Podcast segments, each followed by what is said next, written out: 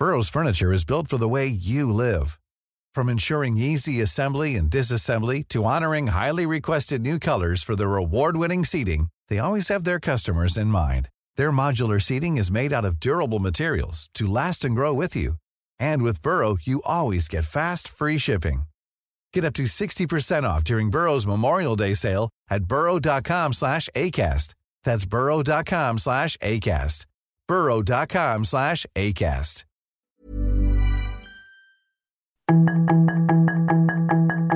Tarde a tarde, lo que necesitas saber de forma ligera con un tono accesible.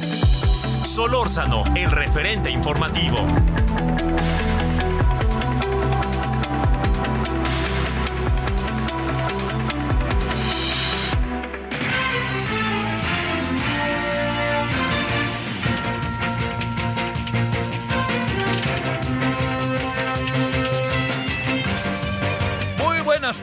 Aquí andamos a las 19 horas en la hora del centro, gracias que nos acompaña.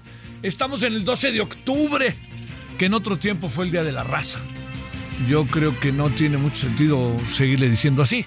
Eh, luego se le llamó el día del encuentro, ¿no? De dos continentes. Y bueno, es ahora un día en donde, digamos, este, lo más importante es ponderar, yo pienso, eh, la conjunción de culturas, que eso es un asunto que se tiene que identificar y reconocer. No se trata de que, de que uno esté, esté como en una, eh, digamos, como que uno no, no, no pueda pasarse por alto lo que sucede. Eh, digamos, este, llegaron, llegó este, Cristóbal Colón allá al Caribe y luego llegó acá un señor que se llama Hernán Cortés, que seguramente hizo varias fechorías y seguramente también hizo cosas muy interesantes. La vida, como usted y yo lo sabemos, no es de blancos o negros, hay muchos matices. Yo no soy de la idea de que España nos tenga que, eh, que, que- tengamos que decirle a España que nos, que, nos ofrezca disculpas.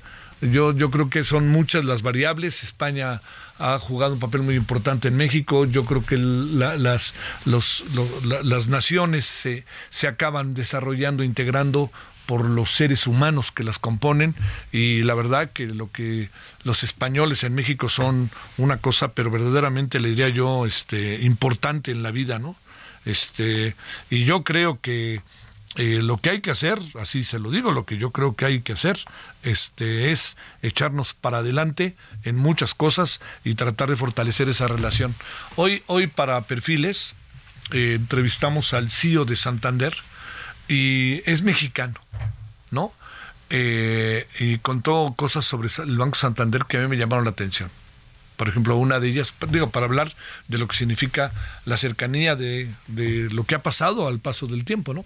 Pero, por ejemplo, tiene 29 mil trabajadores en México, tiene una planta de cerca de 300 y tantos en todo el mundo, y en México está en todos los estados. Y están haciendo cosas, por ejemplo, para apoyar las universidades. Entonces, digo, yo entiendo además, no creo que el presidente pueda poner una cara diferente cuando Ana Botín cada vez que viene, la presidenta de todo este grupo, va a verla y se ponen de acuerdo y le cuenta a Ana Botín, la presidenta de todo esto, en qué puede, en qué está ayudando y qué se pueden hacer, qué cosas se pueden hacer, ¿no? Pero bueno, esto pues es ya el siglo XXI, ¿no? Entonces, ¿cómo podemos ver las cosas ahora? No sé. Yo lo único que digo es que hoy 12 de octubre tendría que ser, en mi opinión, más para la reflexión para pensar por dónde andan las cosas, cómo va el mundo, porque no somos los únicos que nos, que, que nos cayeron por acá, ¿no? También Centroamérica, parte de Sudamérica, el Caribe, pues también hay muchas cosas que yo sí creo que tendríamos que, que considerar y hablar de ellas este, sin tapujos, pero tampoco sin maniqueísmos, ¿no? O atavismos. Yo creo que por ahí no va. Pero yo recuerdo que, que, era un día cuando yo era chico, este, hace muchos ayeres, como dice el dicho, pues era un día que se, se consideraba, ¿no? Se consideraba, no sé si la palabra, por dije consideraba, no celebraba. Y recuerdo haber tenido maestros que dieron explicaciones muy interesantes y también explicaciones muy rudas, ¿no? Diciendo, pues, a qué vinieron, qué pasó, etcétera.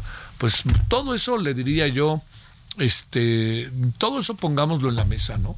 Quitemos atavismos, insisto, y veamos las cosas con más sensibilidad y veamos más qué podemos hacer por, por, por, la relación por nuestra relación con el mundo, ¿no? Pero bueno, por lo pronto, 12 de octubre, Día de la Raza, que así se conocía, que en otro tiempo, déjeme decirle, que en otro tiempo era, a mí me llamaba mucho la atención, que, que en otro tiempo, este, muchas de las cosas que se decían, era que, este, que, este, se iban, ahora todavía se hace, ¿no? Pero ahí había manifestaciones en, la glorieta ahí de insurgentes y, y reforma por todo lo que ahí significaba.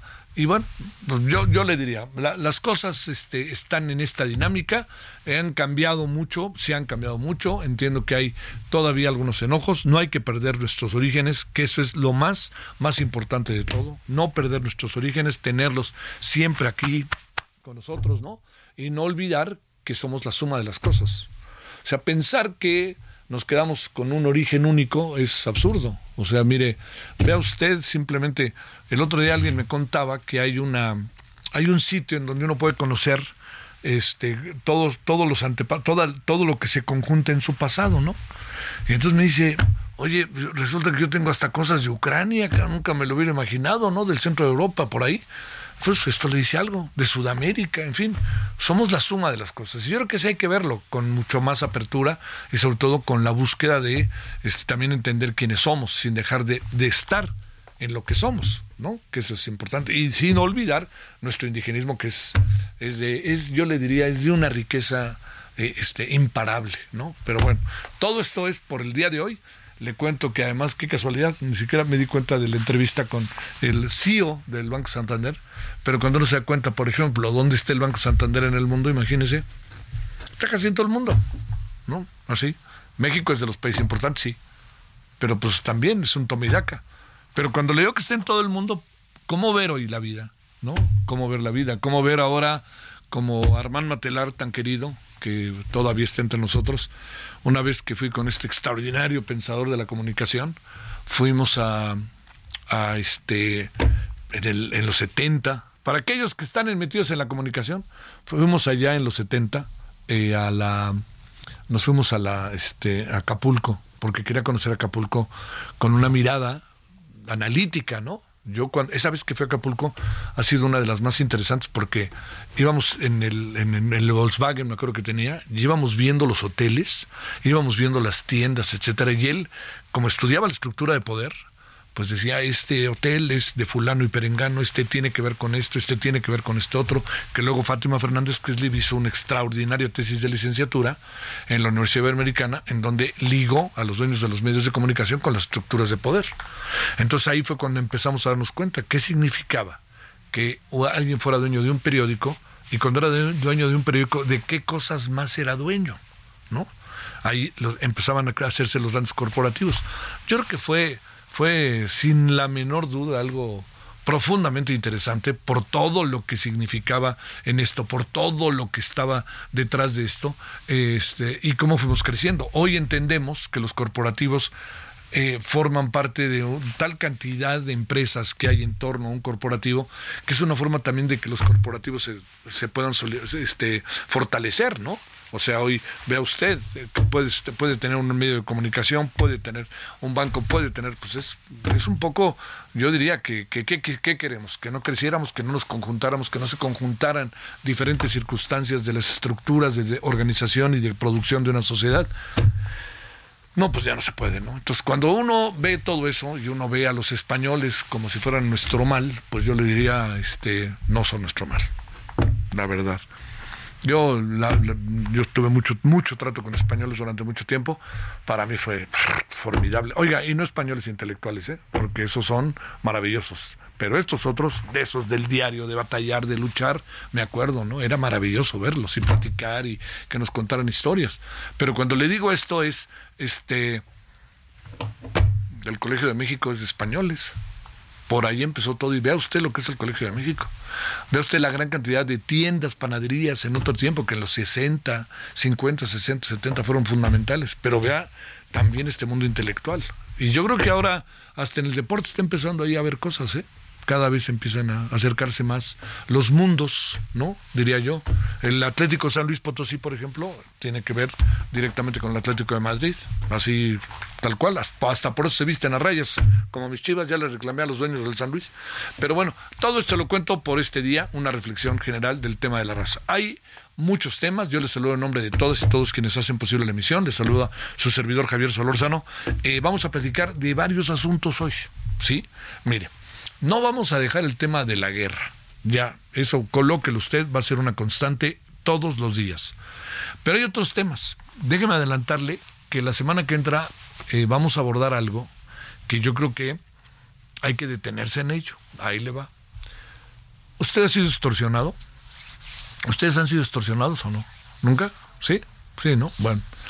Yo he sido extorsionado también varias veces. Una vez me acuerdo que recibí una llamada en que estaba seguro que era mi hijo, que decían, me tienen aquí, no sé qué, colgué y hice lo que todos tenemos que hacer, rápidamente buscar a mi hijo. Y lo peor es que tardé en encontrar a mi hijo, ¿no? sé fue, fue como media hora de, ¡ah! ¿Y ahora qué hago? Que vuelvan a hablar. Y volvían a hablar y no les contestaba, en fin. Y ahí estaba como si nada, echándose una cáscara con unos cuates, un sábado. Pero bueno, lo que le quiero referir con esto es que sabía que no hay una ley contra la extorsión. Bueno, hay mecanismos de penalización, pero hay una ley, ahí se está construyendo, creando una ley. Y esa ley es importantísima porque es una ley que va a tener dientes y hay un consenso del legislativo en tenerla. Le doy datos que son, nada más para irnos al resumen, le doy datos que le pueden ser de enorme interés. Se calcula que hay, sí hay un número amplio, ¿no? Hay un número amplio de, de extorsiones, ¿no? Yo sé que usted va a decir, claro que hay un chingo, hay un chorro, ¿no? Bueno, a ver, este nivel alto de extorsiones pasa por dos matices. Uno, quién denuncia y quién no denuncia. Le voy a decir, si usted va a denunciar una extorsión, puede pasar lo siguiente. Denuncia la extorsión. A quien le denuncia, lo extorsiona. El que lo extorsiona le dice, ve a ver a fulano, que también lo extorsiona. Y al que va, cuando va a ver a fulano, le dice, manita, no te queda de otra. Pues tiene que ser así, entiéndelo, así funciona esto. O sea, en un solo caso puede haber cuatro y cinco extorsiones. Bueno, le cuento para que lo consignemos. Las extorsiones en, en el país se calcula que deben de andar entre los 5 y 7 millones de extorsiones. Esas son las cifras negras. ¿Qué pasaría si tenemos una ley y si sabemos que si lo vamos, lo denunciamos, esto puede trascender? La clave está en la autoridad. A mí, cada vez que el presidente dice que ya no hay corrupción, me río de Janeiro, la verdad, y lo digo con respeto. ¿Cómo que ya no hay, no hay corrupción? Vea usted lo que pasa simplemente en una esquina un día. O sea, ya no hay corrupción de los altos niveles. Pues si quiere, señor presidente, pero esa era una cosa entre ustedes. El ciudadano común está en otra dinámica, ¿no? O sea, moches, ya no hay moches para el secretario fulano de tal, pues bueno, ya no hay moches, órale, vamos a ver cómo le hacen. No, no, a ver, vida cotidiana. Oiga, yo voy, me llega alguien y me dice, oiga, pues, a ver, llega derecho de piso. Oiga, pero mire que no sé qué, derecho de piso te lleva la fregada. No ha salido el del derecho de piso cuando entra el de la alcaldía para decirle, a ver, su permiso. No, no, eso es, verdaderamente es brutal, ¿no? Brutal. Bueno, de eso Hoy platicamos largamente en el Senado, en Radio Congreso. Padrísimo fue. Cuando digo padrísimo es las cosas que pueden suceder y las cosas que pueden pasar si esto se logra consolidar. Tengo la impresión de que camina, eh, va por buen camino y tengo la impresión de que todos los partidos y todos los gobiernos de los estados dicen, oigan, echen por delante esto, tenemos que hacer algo. ¿Cómo lo van a hacer? No tengo la más pálida idea, pero ¿cómo le van a hacer? A ver, ¿cómo le van a hacer en Lázaro Cárdenas? Que ahora por cierto hubo una agresión en contra de la presidenta municipal, este, ¿cómo le van a hacer a Lázaro Cárdenas? el Oxo de la esquina, tan bonitas que eran las otras tiendas, mi regalito, Rosita, ¿te acuerdas de que ya está chihuahuas, no? Bueno, ¿cómo le van a hacer los, de, pues los del Oxo? Van a tener la posibilidad de a través de un conjunto de reglas, leyes, normas, poder denunciar sin que se vea afectado en sentido de me viniste a denunciar y ahí te voy, ¿no? Sino va a haber todo un mecanismo que se va a diseñar largo, va a ser difícil diseñar todo el mecanismo, pero yo tengo la impresión de que en esto hay una voluntad real. Bueno, oiga, pues aquí andamos. Eh, la guerra es la guerra, no le demos vueltas. Hoy vamos a hablar con, eh, con Juan Manuel Portilla Gómez para a ver qué nos dice respecto a su mirada. En la noche vamos a volver a, abordar el tema desde la perspectiva de la guerra y de la perspectiva de testimonios. Vamos a volver a hablar hoy en la noche, ojalá nos acompañen, ¿verdad? Con, eh, con, este, con el señor Meyer, que se encuentra en un kibutz. La narración que nos dio el día de ayer fue híjole, fue conmovedora. Mucha, algunas personas, mucha gente, ¿no? No tampoco. Algunas personas me lo comentaron el día de hoy. Bueno, entonces, ¿qué le parece? Le presento, le presentamos algo de cómo van las cosas. Inmediatamente después, vámonos directamente con los asuntos del día. Oiga, gracias que nos acompaña. 12 de octubre, su servidor Javier Solórzano. Estamos en sitio, en, Estamos en referente de la radio, en el 98.5 de FM, Heraldo Radio, y vámonos con lo más importante del momento. La información de último momento en el referente informativo. El presidente de la Comisión de Hacienda y Crédito Público de la Cámara de Diputados, Luis Armando Melgar Bravo, convocó a sesión presencial a fin de iniciar con el análisis del paquete económico 2024. La reunión se realizará de manera presencial el próximo martes 17 de octubre en punto de las 11 horas al interior del recinto legislativo de San Lázaro. Itze Camacho Sapiain, presidenta municipal de Lázaro Cárdenas, Michoacán, fue asaltada en la autopista siglo XXI, en donde la despojaron de su camioneta. De acuerdo con los primeros reportes, la alcaldesa junto con su equipo de trabajo transitaba por la vialidad a la altura de Tierra Caliente, cerca de la caseta de cobro de las cañas, cuando fueron interceptados por cuatro hombres armados a bordo de una camioneta. El abogado de Mario Burto Martínez mencionó que la Fiscalía General de la República no tiene alguna causa penal pendiente ni guardada contra su defensa, por lo que es ocioso que el presidente Andrés Manuel López Obrador haya solicitado a Luisa María Alcalde, secretaria de Gobernación, que verifique qué recursos legales le quedan ante su inminente liberación. De igual manera, mencionó que el único asunto vigente es la orden judicial que ordenó a la Fiscalía General de la República investigar la tortura contra su cliente, que en caso de comprobarse anularía todo el proceso penal por violaciones al debido proceso. La inflación general de México sigue disminuyendo hasta alcanzar niveles no vistos desde febrero de 2021. Sin embargo, el panorama inflacionario del país es complejo y con importantes factores que pueden impulsar al alza, advirtió la Junta de Gobierno del Banco de México. En dicha reunión, celebrada hace un par de semanas, los integrantes de la Junta de Gobierno decidieron por unanimidad mantener la tasa de referencia en 11.25%. Al iniciar operaciones este día, el dólar se vendía hasta en 19 pesos en ventanillas en bancos. En tanto, el tipo interbancario se ubica en 17.96 unidades por dólar, con una pérdida de 0.76% frente al precio de referencia de ayer. Migrantes han reanudado los cruces ilegales masivos de Matamoros a Brownsville por el río Bravo, a unas sabiendas de que detrás del cerco de púas implementado por la patrulla fronteriza en la orilla tejana están condenados a una deportación inmediata. De acuerdo a datos oficiales, en el sector del Río Grande Valley, tan solo el fin de semana pasado se procesaron 17 grupos de este tipo con un total de 5.578 aprehensiones de migrantes que entraron por el río. El ministro iraní de Exteriores acusó a Israel de buscar un genocidio en Gaza, con el corte de la electricidad y el agua, además de la negación de la entrada de comidas y medicinas. El jefe de la diplomacia iraní aseguró que la guerra en Gaza no es contra un grupo, es decir, su aliado jamás, sino contra todos los palestinos. Sus comentarios y opiniones son muy importantes. Escribe a Javier Solórzano en el WhatsApp 5574 50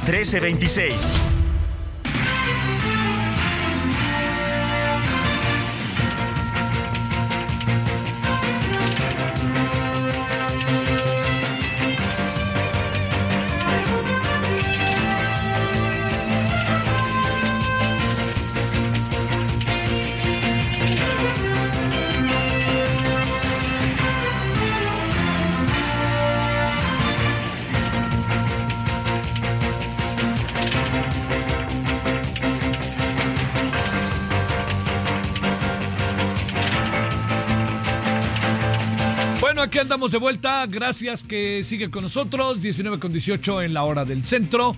Eh, estamos en el 12 de octubre. Eh, ahí este, ahora me decían que este, de esto de Acapulco, que algunos acordaban, sobre todo generacionalmente, déjeme agregar algo que me, me acuerdo mucho de Armand Matelar que hizo un libro muy famoso que se llama Para al Pato Donald, que era un intento de desmitificar la ideología capitalista a través de un del cómic, ¿no? De la historieta del Pato Donald. Pero déjeme decirle que una de las cosas que, que dijo ahí es como para que ahora veamos años, años después, como, como están, ¿no? Íbamos ahí, pum, las carreteras este, rumbo a Tasco, ya saben, oye, como la vieja carretera Tasco, que era terrible, ¿no? Paz, pero felices, ¿no? Entonces paramos en un lugar porque si eran demasiadas vueltas. Paramos tantito, nos tomamos ahí, este, co- compramos algo de comer para ponerle algo a la panza, etc. Entonces se sale Matelar y se queda ahí ya viendo ahí en Tasco y dice, qué lugar tan maravilloso. Dice, ¿por qué en México, en todos lados de los que hemos recorrido, hay un, un anuncio de Coca-Cola y un anuncio del PRI? Vamos a pasar el tiempo. ¿Por qué en México hoy, en todos lados, hay un anuncio de Coca-Cola y un anuncio de Morena? ¿Se parecen, aunque dicen que no se parecen, no? Sí, porque donde estaba el PRI, le echaron una shineada y vámonos, venga de ahí Morena. Así funcionan. Vámonos a las 19.20 en Lora del Centro. Noemí Gutiérrez, cuéntanos cómo está este caso Aburto. Muy buenas tardes, noches.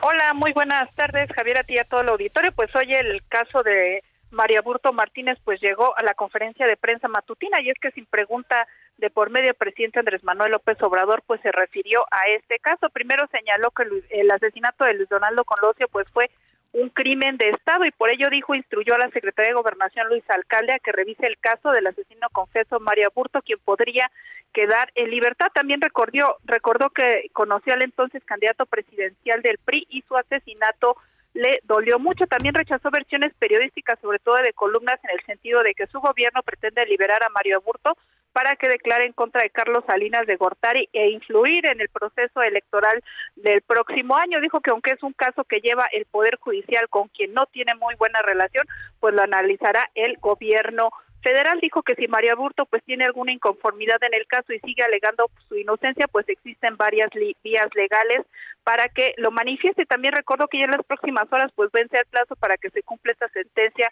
de amparo del primer tribunal colegiado en apelación en el Estado de México, pero también hubo otro tema importante en la conferencia de prensa matutina, Javier, y es que el presidente Andrés Manuel López Obrador instruyó a que se instale un puente aéreo para de forma segura a 764 mexicanos que aún se encuentran en Israel. Dijo que están escalando las acciones luego de este ataque de Hamas a Israel. Anunció que saldrán dos vuelos de la Fuerza Aérea Mexicana este viernes, aunque aún no se han confirmado los horarios y ya celebró pues que ya 287 connacionales pues estén en el país. Sin embargo, dijo que ahorita se va a priorizar sacar a los mexicanos, se va a tomar en cuenta de que se los lleven a un país de Europa al cual no se ha definido. Ahí se llevarán a los 60 y 764 mexicanos, ya cuando estén en un lugar seguro, pues ya los traerán de vuelta al país y pues ya finalmente te comento que el presidente López Obrador pues confió en que se logre la paz en Medio Oriente, aunque dijo que es un conflicto pues que ya tiene bastante tiempo, pero no cree que cesen las hostilidades a corto plazo. Javier, pues dos temas que se trataron hoy en la conferencia de prensa matutina. Bueno, importantes. Ya luego hablaremos del tercero, ¿no? Que ahora el presidente dice que va a ser el que se va a encargar del caso Ayotzinapa. Hazme favor, mi querida Noemí Gutiérrez. Bueno, gracias, Pues, Noemí. uh, A ver, dime, dime. Sí, un, un- no, un tema pendiente que tiene el presidente López Obrador y pues ya hemos visto que pues no, no va, no va a quitárselo del, al menos de la mesa durante los próximos meses. Yo pienso igual que tú, ¿eh? no veo por dónde, pero bueno. Pero ahora resulta que es presidente o ministerio público, es lo que hay que preguntarnos. Bueno, sale. Gracias, Noemí. Buenas noches. A ver, Mayeli, ¿cómo va el tema de Lidia, que ya se fue, pero que dejó uno que otro estrago, ¿no? Así es, pues todavía se están reportando incluso algunas inundaciones esta tarde, noche en Puerto Vallarta, distintas colonias, así como algunos afluentes que están desbordados y bueno, ya eh, hay algunos coches incluso que se han arrastrado. La unidad de protección civil municipal está auxiliando en estos momentos a las personas que se encuentran en estos cauces, sobre todo pues afectadas por estos encharcamientos, pero hoy por la mañana se cerró la carretera Federal 200 luego de un derrumbe que cayó encima de un vehículo. No se reportan eh, víctimas, pero bueno, se cerró en ambos sentidos. Todavía sabemos que están trabajando para eh, retirar estas piedras de gran tamaño. Adicionalmente, se hablaban de 200 casas afectadas por el paso de Lidia solo en Puerto Vallarta y más de 80 escuelas en todo el estado que también sufrieron algún tipo de daño. Ese es el reporte. Sale, oye, este, eh, Pero, la, a ver, nada más, la carretera ya fluye, ¿verdad? La carretera sí, aunque todavía están retirando algún material, eh, por momentos se abre un sentido y bueno, es eh, todavía eh, pues peligroso en cierta forma pasar porque están todavía retirando este estas grandes rocas que cayeron. Te mando un gran saludo, Mayela, ya hasta Guadalajara, gracias. Muy buenas noches. Bueno, vamos a una pausa y vamos a regresar con la guerra de Medio Oriente.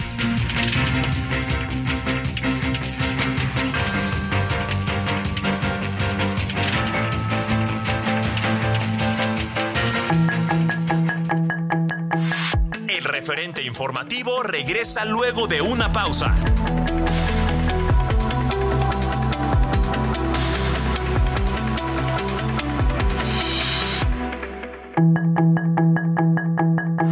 Estamos de regreso con el referente informativo.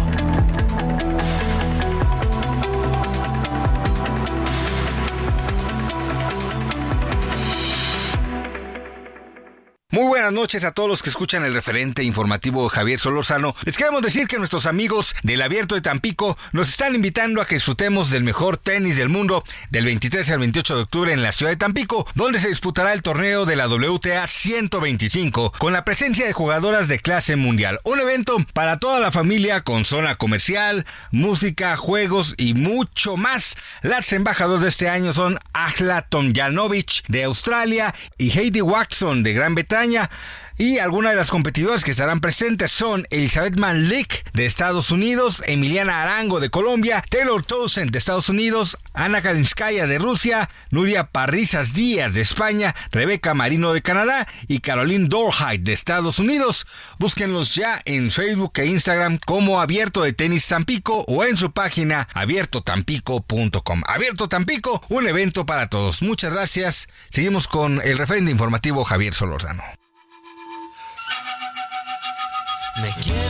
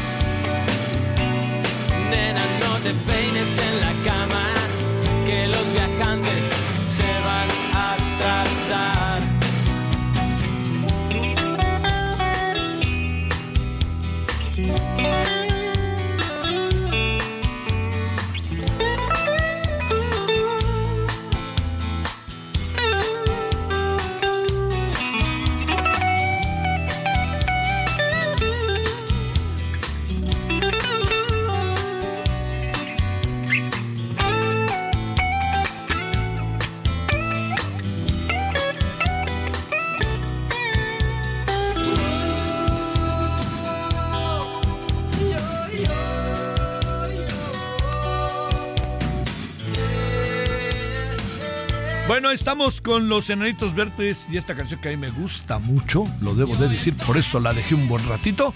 Ahí la dejo, hay un documental a un año del fallecimiento de su vocabolista Marciano Cantero. Dejémoslo otro ratito, que es buena rola.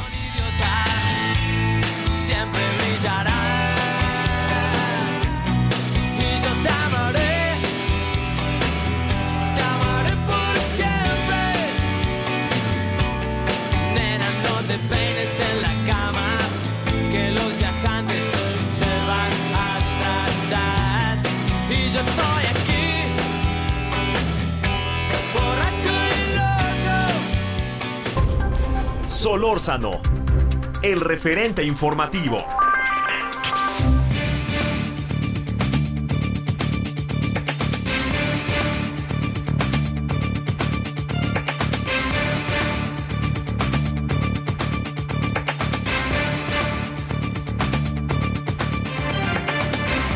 Bueno, 19.34 en la hora del centro, 12 de octubre, jueves. 2023, Heraldo Radio, el referente de la noche, referente radio. Bueno, eh, con enorme gusto recibimos al doctor Juan Manuel Portilla Gómez, internacionalista de la FESA Catlán de la UNAM. Hace tiempo no platicábamos con él y mire que los temas luego están, pero bueno, es la cotidianidad que se nos viene encima. Gracias, Juan Manuel. ¿Cómo has estado, doctor? A tus órdenes, Javier. Muy bien, aquí a tus órdenes. Oye, a ver, este... Eh, hemos estos días, como bien lo sabes, pues todos, ¿no? Nos hemos metido en la en la la dinámica de tratar de primero informar, saber qué pasa, luego ver, todas estas cosas, ¿no? ¿En qué etapa estamos? ¿Cómo podemos definir en lo que estamos que da la impresión de que estamos en un ni para, bueno, ya nomás estamos para adelante, guerra, pero como que ya no hay para atrás? ¿Cómo ves las cosas, Juan Manuel? Pues sí, efectivamente, ya estamos en un punto en el que, como bien dices, ni para atrás ni para adelante. Mira, a ver si te parece, yo quisiera comenzar con algo que poco se ha mencionado, que es un poco mencionar el estatus de Gaza y digamos el derecho internacional aplicable, que me parece es algo muy importante. Mira, por un lado estamos hablando de que, y mira, en realidad no se trata de actos de terrorismo, son crímenes de guerra, que son igualmente deleznables ¿eh? y totalmente terribles. Puede ser a veces peor un crimen de guerra que un acto de terrorismo. Estamos hablando que en Gaza, bueno, en general en Palestina, Israel y en Gaza en particular, llevamos 56 años de guerra porque el derecho internacional, los convenios de Ginebra, el artículo 3 común que aplica para estos casos, que incluso son partes tanto Palestina como Israel, nos dice que cuando hay una ocupación militar, una ocupación beligerante, aplica, es un, es un, es un estado de guerra permanente y constante, ¿no? Que bueno, ha sido una guerra de baja intensidad, de repente, pues sí, eh, Hamas lanzaba algunos misiles que no alcanzaban a llegar, que eran más caseros, esta vez sí fue una cosa tremenda de cinco mil y tantos y una, una incursión por tierra, mar y aire, pues que no se esperaba. Pero mira, de todos modos, esto es una, es una situación de guerra en la cual el que Hamas sea solamente una parte de Palestina o no sea la más representativa, no le quita la condición de beligerante. Que por supuesto, eh, estas ah, atrocidades que cometieron con la población civil, que no son blancos militares como tales, en este caso, pues son crímenes de guerra que se castigan y se sancionan y el momento que se llevaran a un tribunal internacional como la Corte Penal Internacional, pues tendrían que sancionarse, ¿no?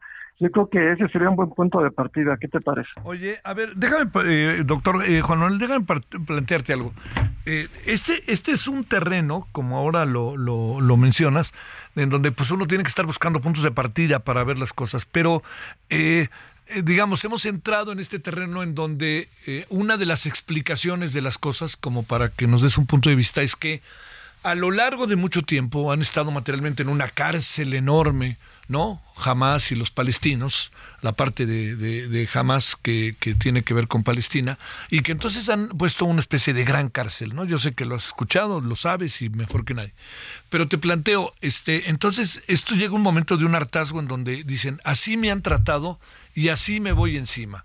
Entonces, esto es lo que incluso en el propio país ha entrado en un debate. Viste lo que pasó el otro día en la Cámara de Diputados, ¿no? Que quieren guardar un minuto de silencio por los este, muertos de Hamas. Hazme favor, ¿no? Pero bueno, a ver, sobre eso, ¿qué podemos reflexionar?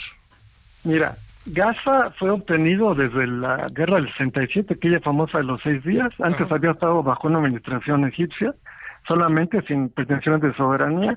Ahora, fíjate que Gaza no tiene un interés este bíblico, no, no es Judea Samaria como así es Cisjordania. Entonces, Israel la mantuvo hasta el 2005, en que había 14 mil, 17 mil colonos israelíes dentro de una población en ese momento cercana ya a 2 millones de habitantes. Ahí no podían con el bono demográfico, ¿no? La, la gran diferencia. Evacúan Gaza, pero pero dejan un control militar, la siguen manejando y depende al 100% de todos los servicios, ¿no? En el 2007, este, Gaza se, eh, se apodera, bueno, del, eh, se hace del poder, pero por vía de elecciones. Ellos votaron y eligieron a Hamas como su autoridad en esa parte, ¿no? Y ahí se da un quiebre con el resto de Cisjordania. Hay que ver el mapa ahí, no hay una continuidad entre Cisjordania, que es lo que se considera la ribera occidental del Jordán, y esta parte de Gaza, que son, pues son, estamos hablando de una franja de 360 kilómetros escasos cuadrados, son solamente 40 kilómetros a lo largo de la costa del Mediterráneo, y en la parte más ancha 10, 12 kilómetros. Estamos hablando de 2.3 eh, millones de, habitantes. Estamos hablando de alrededor de 6 mil seis mil habitantes por kilómetro cuadrado. Me parece a mí que es la región, eh, la zona más densamente poblada del mundo, ¿no? Y se ha convertido en una cárcel porque Israel pues eh, incursiona, entra, este, la frontera la tiene controlada, los servicios, bombardea, ataca, destruye también. Y bueno, los crímenes de guerra de uno no justifican los del otro, por cierto. ¿eh? O sea, o sea, aquí no aplica la ley del talión en términos del derecho internacional. ¿me explico? Oye, este, a ver, digamos en este, en esta perspectiva de las cosas, eh, digamos, no, no, no, no alcanzas a apreciar que una digo, que puede haber con muchos asegúnes, ¿no? Pero un acuerdo, eh, Juan Manuel, que colocara pues ya la, el reconocimiento de Palestina y que Palestina fuera una nación que tuviera su propio gobierno en términos de su relación con Israel sobre todo, que cambiara esa frontera, que no, ¿verdad? No, no, no se alcanza a apreciar como una opción, ¿no? Pues mira, a, partir de los acuerdos de Oslo, ciertamente hay un reconocimiento de Palestina por el lado de la autoridad palestina, ¿no? Aquella de Yasser Arafat, y que incluso le costó la vida a Rabin, ¿no? Por un extremista ahí también, este, sionista. Entonces, bueno, si hay un reconocimiento, hay una autoridad en Ramallah, que estamos hablando del otro lado, de, Cisjordania, que tiene una autoridad, tiene su propia fuerza eh, su, su propia fuerza este, de seguridad, tiene sus fronteras, cobra impuestos, tiene su policía, no tiene sus aduanas. Esa parte, mal que bien, ahí medio funciona, aunque bueno, también el problema es que los asentamientos ilegales israelíes cada vez son mayores. También por ahí se dio un poco el problema porque pues ahora que regresó con todo lo que con toda la potencia este negativa digamos este Netanyahu al poder pues ha estado eh, pues alentando este tipo de situaciones, incluso movilizó parte de sus tropas hacia esta parte y descuidó el frente de Hamas. ¿eh? Que por cierto, mira, por ahí eh, parece, parecería exagerado, pero en cierto modo, pues también Hamas en cierto modo ha sido una creación de, del propio Israel, porque lo alentó por mucho tiempo, eh, viendo que la manera mejor de debilitar al enemigo, que en ese momento era era el Fatah, que era la autoridad palestina, o previamente, pues era una manera como dividir y vencerás, ¿no? Pero al final, pues crea cuervos, ¿no? Un poco como Al Qaeda, pues que había sido un poco cliente de Estados Unidos en, sus inicios, ¿no? Sí, que esto pasa. A ver, eh, eh, también estamos en una, en una guerra verbal en donde Israel dice todo integrante Hamas es un enemigo y va a morir o algo así y por parte de Hamas dice si ustedes creen que vieron algo fuerte el fin de semana van a ver lo que les espera estas entre balandronadas, entre todo esto, ¿qué, qué, qué, qué tendríamos como que interpretar y qué tan cierto, diría yo, qué tan cierto pueden ser? Mira, no es la primera vez que hay una una andanada terrible contra Gaza, las ha habido por lo menos tres, cuatro veces, que han destruido toda la infraestructura civil, que ha habido pues miles de, muertos y detenidos, hay cerca de cinco mil prisioneros este eh, palestinos, ¿no? De uno y otro lado de Palestina, por ejemplo, tampoco sería nuevo y ya se han cometido crímenes de guerra dentro de Israel. Y bueno, también estos ataques indiscriminados que tiene que tiene este Hamas, pues también son crímenes de guerra porque van dirigidos contra núcleos urbanos que no son blancos militares pero bueno, este, en realidad ahí, pues el, quizá lo que detenga un tanto ahorita un ataque frontal y de lleno y terrible, que se espera y sucederá en algún momento, es eh, que se mantienen ese, los rehenes hay cautivos, ¿no? El mantener rehenes más que en este caso de guerra, es un crimen de guerra, más que un acto de, terrorismo. No se puede retener eh, población civil como rehenes. Fíjate, por cierto, militares sí, pero en ese caso son prisioneros de guerra, fíjate. Pero bueno, no es la primera vez que se retienen y que hay canje de prisioneros o incluso de civiles, pero bueno, en este caso, pues este, casi siempre ha sido un activo de uno por mil, ¿no? Y en este caso, pues este, pues la, el número de rehenes es eh, de ciento y pico contra miles de, detenidos que hay en cárceles este, de Israel, ¿verdad? Oye, este, eh, el intercambio de rehenes se ve difícil y además también te diría, ver, Juan Manuel, eh, una opinión respecto a, esta, a este planteamiento. El hecho de que se insista en que se ve eh, muy difícil que, este, que, que, que vaya a haber una especie de periodo de paz o algo parecido y que puede extenderse el conflicto a, pues para decirlo claro, al mundo, ¿no? Que puedan empezar a alterar la vida en los países árabes, que pueda alterar también la dinámica de Europa, ¿no? Como algo y que nos obliguen en América Latina incluso a tomar decisiones que pues no, a lo mejor nos queda de otra, a ver, o, exagero, ¿cómo ves? No, no, mira, justo tenemos noticia de hace un par de horas que ya Israel atacó aeropuertos en Siria, tanto en Damasco como en Alepo, que no es la primera vez que ataca instalaciones sirias, ¿eh? por cierto, incluso hasta iraníes lo ha hecho, ¿no? Pero ahora ya en el contexto de este conflicto ahorita. Entonces, bueno, hay una escala, hay un escalamiento incluso desde el momento mismo de estos ataques de Hamas, eh, también de manera por el lado del frente del Líbano y del lado del Golán, también Hezbollah, pues también ya estuvo lanzando misiles. En el 2008 hubo una guerra en el escenario del Líbano, pero una guerra proxy ahí entre entre sí, entre, eh, quiero decir, por un lado de Israel con Hezbollah, y no pudieron con ellos, ¿eh? O sea, Hezbollah es una milicia, es un ejército que llegó a derrotar al ejército israelí en cierto modo, ¿eh? O sea, fíjate de qué tamaño estamos hablando, ¿no? Y bueno, aquí cabría también que hubiera una escalada en Irán si atacaron alguna parte, ya ves que incluso pues en fechas recientes eh, hubo ataques a instalaciones nucleares iraníes, se le mató al este general este Soleimani no era de guerra cuando la guerra de ISIS, este general iraní, se atacaron a, científicos este, nucleares iraníes y además está el, asunto ahí del acuerdo nuclear que estaba parado y que ahora parecía que se recomponía. De hecho, recientemente Estados Unidos estaba recomponiendo su relación con Irán, ¿eh? se levantaron algunas sanciones, eh, se lograron este, quitar algunas cuestiones de congelamiento de cuentas y aparte también se liberaron algunos este, prisioneros que había por ahí o detenidos, ¿no? En Irán, de Estados Unidos. Pero bueno, ahorita el escenario ya es otro, ¿no?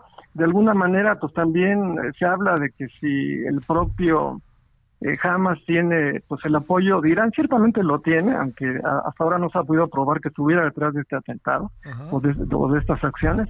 Pero bueno, ciertamente hay eso, incluso de Qatar también, que es otro actor ahí importante que a veces no se menciona tanto, ¿no?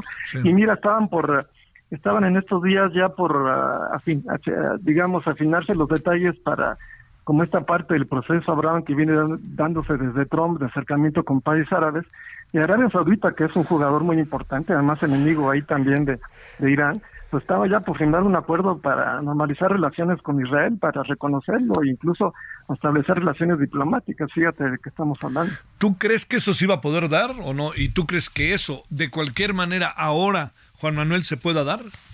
Mira, se iba a dar, porque era como un proceso que venía ya Emiratos Árabes Unidos, otros países ya un poco más ah, hacia el Magreb, pero como Marruecos, etcétera. Bueno, Egipto en su momento y Jordania desde hace mucho tiempo, ¿no? Egipto tiene un tratado de paz con Israel, también después lo hizo Jordania en los 90, Egipto desde mucho antes, ¿no? Desde eh, pero bueno, de alguna manera, este, sí, sí estaba como en vías de darse. Ahorita no creo que se dé en el corto plazo. Arabia Saudita no creo porque esto podría como interpretarse como un gesto hostil o de alguna manera no muy bien visto por el resto de los países árabes, de la propia Liga Árabe. Yo creo que tampoco fue casual dos cosas, ¿eh? Mira, eh, los simbolismos son importantes en, la, en las relaciones internacionales, en la diplomacia y en la guerra. Estamos hablando de que fue la conmemoración del el 50 del Yom Kippur y eligieron esta fecha, ¿no? Que en aquel momento sorprendieron a Israel también, ¿no? Que le costó el cargo a Golda Meir y que ahora le costará seguramente al propio Netanyahu, que además tiene acusaciones de corrupción por ahí, ¿no? Entonces, este, yo creo que, pues por ahí un poco eh, trató de de boicotearse este acuerdo y creo que al menos sí lo lograron. ¿eh? En esta parte sí ha, sí ha tenido repercusión. Eh, resultado, me parece que sí. Oye, a ver una última, este, digo, está muy difícil, no entiendo, Juan Manuel, es una, es una pregunta, este, compleja de responder, ¿no? Pero eh, no tenemos una idea ahorita, en función de las cosas que han pasado, que pudiéramos más o menos entender por dónde podría empezar a tomar un derrotero esto, porque pienso, si, si nos atenemos a, a lo que dijo este, lo que dice jamás, de que si ustedes vieron esto van a ver lo que les viene ahora. Y por parte de Netanyahu lo mismo, o sea, todos no están muertos, ya sabes, todas estas balandronadas, insisto. ¿Tienes, eh, intuyes en función de los hechos por dónde podrían ir las cosas? ¿O es difícil? Incluso cualquier hipótesis ahorita puede caerse en menos de cinco segundos. Mira, en algún momento habrá negociaciones, ¿eh? No es la primera vez que se negocia con el enemigo, incluso hasta con terroristas. Digo, el mismo Yasser Arafat lo habían considerado terrorista y le dieron el premio Nobel, ¿no? El propio Begin había sido terrorista cuando atentaba en, los tiempos del mandato británico y le dieron el premio Nobel también, ¿no? oye, a, a Yasser Arafat hasta lo recibieron en la Casa Blanca, ¿no? Sí, y había sido considerado terrorista, ¿no? En su momento, o sea, imagínate, ¿no? El propio Begin lo había sido, etcétera. Entonces, bueno, mira, pues el escenario es complicado y bueno, en algún otro momento quizá valía la pena, Javier, te lo dejo ahí, eh, hallar el paralelismo con la guerra en Ucrania, donde se han cometido crímenes de guerra y no se ha hecho tanto ruido, ¿eh? Por cierto. Dinos algo sobre eso para cerrar. ¿Qué piensas ahí? Pues mira, por ejemplo, a Putin, hasta donde sé, no se le ha acusado de terrorista, sino de genocida o de criminal de guerra. Incluso tiene una tiene una un expediente abierto en la Corte Penal Internacional acusado de crímenes de guerra, no de terrorismo, por ejemplo, ¿no? Y bueno, no se ha hecho tanto ruido porque bueno, es otra situación, pero bueno, este también trasladó población, también ha tomado rehenes, hemos visto que ha destruido instalaciones civiles, ¿no? Y ha atentado directamente con la población civil y bueno, pues eh, ¿de qué estamos hablando? ¿Por qué lo vemos en un lugar y en otro no? Este doble discurso o esto eh, doble eso eh, o doble moral pues tampoco ayuda mucho a veces, ¿no? Pero pues hay que decirlo, Javier. ¿Está muy tenso todo o más o menos está bajo tintes de control? Estoy pensando Rusia-Ucrania, estoy pensando Medio Oriente. pues mira, control no y ahí tenemos este un poco agazapado a China, pero pues mira, este no hay que dejarlo que no ha sido un actor central en Medio Oriente nunca, pero digo que está como esperando que sirva en la mesa también, ¿no? Sí, sí, sí. Sí, así es, Javier. Te mando un Bueno, en un momento pues habría que ver la, política exterior de México ahí, pero bueno, sería tema de otra plática, Javier. ¿De bote pronto? Pues mira, causó mucho ruido este asunto de las declaraciones del presidente de México que insiste en una neutralidad falsa que no existe en este y en otros temas. Si él quisiera ser abiertamente pro-palestino, pues que lo dijera, ¿no? Tampoco lo dijo, ¿no? Pero en realidad nuestro comercio, nuestro volumen, tenemos un tratado comercial con Israel, está el asunto de las extradiciones pendientes de Cerón y de Roenber, etcétera. Hay mucho en juego ahí también, ¿no? Y por cierto, México no reconoce a Palestina como Estado, ¿eh? Ah, mira, con todo, con todo lo que dice el... ¿Por qué no, eh? Pues porque fíjate que no lo ha hecho solamente Guatemala, México y, Panamá no lo han hecho de América Latina. ¿eh? ¿Por qué supones que no por Israel? Eh, mira, ya nos tocó alguna vez en los setentas ahí un boicot judío por un voto del sionismo, ya ha habido un par de veces más por votaciones. Yo creo que esa parte ha pesado y quizá también un poco la influencia de Estados Unidos hay una embajada aquí, pero no se le da el trato de como embajada, más bien como oficina. ¿eh? Como oficina sí la conozco incluso. Y México tiene la suya ya en, en pero es una oficina, no es una embajada. Sí.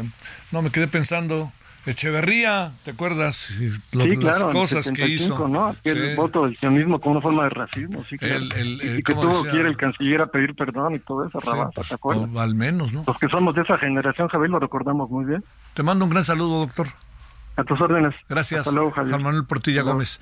Bueno, son ahora las 19.52. Vámonos con eh, Cuello. ¿Qué pasa con el tema de los ejidatarios allá en Chiapas? ¿Cómo estás? ¿Qué tal, Javier? Muy buenas noches. Pues este miércoles se cumplieron ya 50 horas del secuestro de 45 ejidatarios en el municipio de Altamirano, Chiapas, por parte de este grupo armado denominado 14 de agosto. Familiares de los secuestrados están desesperados, pues muchos de ellos son mayores de edad, con enfermedades y no tienen sus medicamentos. Además que el grupo armado dio un ultimátum para que los pobladores levanten los bloqueos instalados en las entradas y salidas o de lo contrario, señalan, no van a regresar con bien sus familiares. Eh, Juana Santis, uno de los familiares de los secuestrados, exigió al gobierno hagan algo pronto para poder rescatarlos. Recordemos, Javier, que este miércoles autoridades de Chiapas informaron que desplegarían más de 150 elementos de seguridad al municipio de Altamirano. Sin embargo, los pobladores se quedaron esperándolos porque eh, pues durmieron entre la oscuridad y con el miedo de recibir un ataque armado. En los puntos de los bloqueos vigilaron hombres y mujeres totalmente desarmados, esperando a que sus familiares regresen sanos y salvos. Ese sería el reporte, Javier. En total, ¿cuántos son en este momento los ejidatarios secuestrados, eh, Lisette? Porque ha habido como mucha confusión con los números. Así es, Javier. Pues finalmente, ayer por la noche, el gobierno a ver, te nos perdiste ahí, Lisette. A ver si otra vez podemos rápidamente, rápidamente. A ver, nada más ven. ¿Estás ahí, Lisette? No. Bueno, este, a ver, rápido, rápido, rápido, antes de que sea eh, la hora. Este, a ver, ahí te, te, te pregunto, este, ¿cuántos este, son? Ahora ya te escuchamos bien. Sí, claro, Javier. Ayer finalmente por la noche el gobierno confirmó que en total fueron 60 los retenidos el pasado martes. Sin embargo, ayer liberaron a 15 y todavía eh, pues quedan 45 ejidatarios que no han podido regresar a sus hogares, Javier. Uf, bueno, gracias. Que tengas buena noche. Saludos hasta Chiapas. Gracias. Igualmente, buenas noches. Ahorita trataremos este tema, ¿eh? Vámonos a una pausa.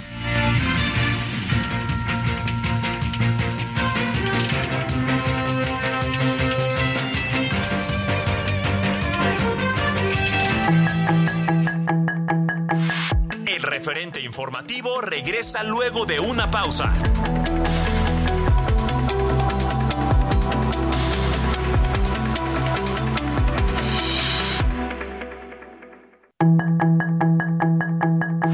Estamos de regreso con el referente informativo.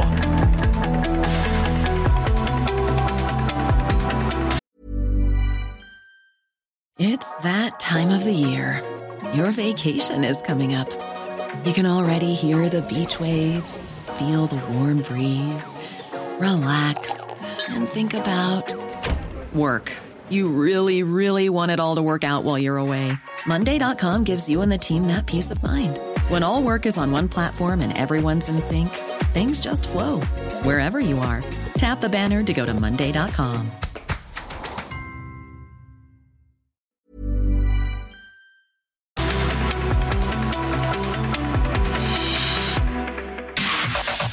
La información de último momento en el referente informativo.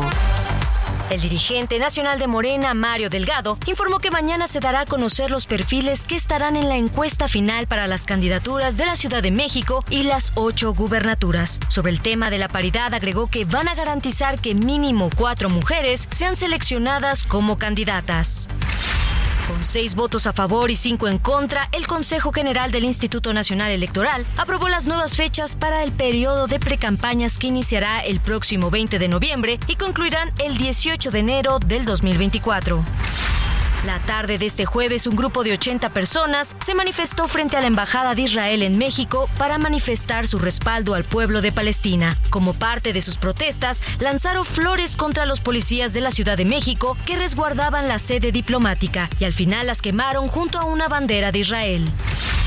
Nuevos ataques con drones se registraron por la noche del miércoles en comunidades de Apatzingá, Michoacán. Las agresiones se registraron en el poblado del alcalde, ubicado al noroeste del municipio. Esta nueva agresión por parte de los Viagras tuvo como blanco las viviendas y capillas, siendo reportados daños en las techumbres. Las familias tuvieron que pasar la noche en escuelas y en las partes altas de un cerro ante el temor que un aparato explosivo los alcanzara. Autoridades locales confirmaron que no se reportaron víctimas por estas nuevas agresiones. La Junta de Gobierno de la Universidad Nacional Autónoma de México reveló la lista con los 10 nombres de los finalistas que cumplen con los requisitos y el perfil requerido para ocupar el cargo de rector o rectora de la máxima casa de estudios, misma que en la actualidad cuenta con más de 350 mil estudiantes. El subsecretario de Gobierno de Chiapas, Jorge Cruz Pineda, informó que hasta el momento 15 de los 60 ejidatarios que fueron secuestrados han sido liberados y se espera que los demás lo hagan en las próximas horas. Asimismo, indicó que se continúa con las negociaciones y piden a los afectados que presenten sus demandas ante las autoridades correspondientes. El próximo sábado 14 de octubre, un eclipse solar anular podrá verse en la península de Yucatán y parcialmente en algunas regiones de la República Mexicana. Durante un eclipse solar anular, la luna intenta cubrir a la estrella, lo que da como resultado el famoso anillo de fuego. Es por ello que la Universidad Nacional Autónoma de México advirtió que mirar directamente el fenómeno astronómico puede acarrear daños irreversibles a la vista. Especialistas señalan que la breve exposición de la vista a los rayos ultravioleta e infrarrojos puede ser suficiente para quemar la retina.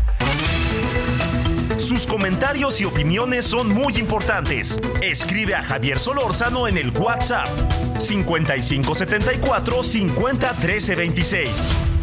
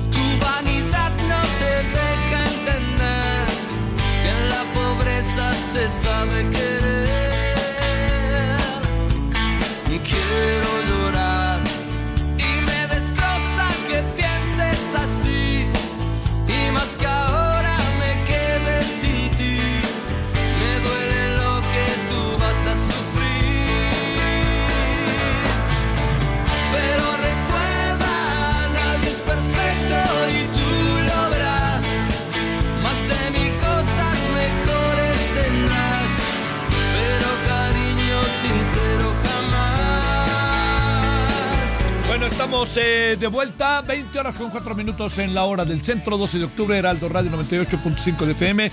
Estamos en el referente radio de la tarde, noche, bueno, de la noche. Tu cárcel, los enanitos verdes que siempre son para escucharse, eh, eh, van a anunciar un nuevo álbum, una gira y un documental a un año del fallecimiento de su muy, muy buen vocalista, en paz descanse, Marciano Cantero. Tu cárcel, buen grupo este argentino.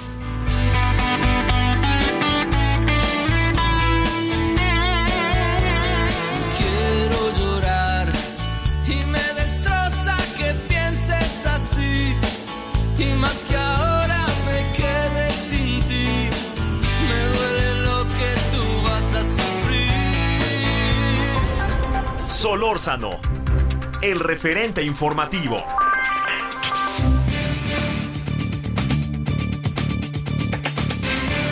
Bueno, eh, a ver, un, un asunto que ha, que ha sido motivo de, mucho, ah, de, de muchos comentarios. Yo tengo la impresión de que eh, se está, que ahorita hablaremos otra vez de él, que se están desapareciendo fideicomisos sin tener la más remota idea de qué son esos fideicomisos. Es decir, es más bien una arenga política que una reflexión de carácter cultural, económica, laboral, etcétera. Bueno, pero esa es la impresión. Hoy lo platicábamos en la senadores, el martes también, en fin. El doctor Víctor Manuel Alarcón Holguín, doctor en ciencia política, profesor de la Universidad Autónoma Metropolitana en su unidad de Iztapalapa. ¿Cómo estás, doctor? Qué gusto, Víctor Manuel. ¿Cómo te ha ido? A ver si me escuchan. Toda la emoción con la que lo saludé. Este, a ver, ¿me escuchas, doctor? Y, eh, yo te escucho perfecto. ¿Cómo has estado, Víctor Manuel? ¿Cómo te ha ido? Bien, pues eh, como siempre un gusto estar en tu frecuencia y, y compartir ideas. Bueno, gracias por tu tiempo. A ver, eh, el presidente dice, quiten los fideicomisos, estos referidos a- al aparato de justicia, y dense a becas a estudiantes. Yo sé que suena muy demagógico, pues, pues que le quiten también un porcentaje del salario a los funcionarios se lo dan para becas a estudiantes, por lo que entiendo que son los fideicomisos. ¿Qué son los fideicomisos y qué hay que hacer con ellos? ¿Y qué tanto lo que dice el presidente es verdad en el sentido de que eso pasa, que son de la corte, de los ministros, esos ricachones de la corte?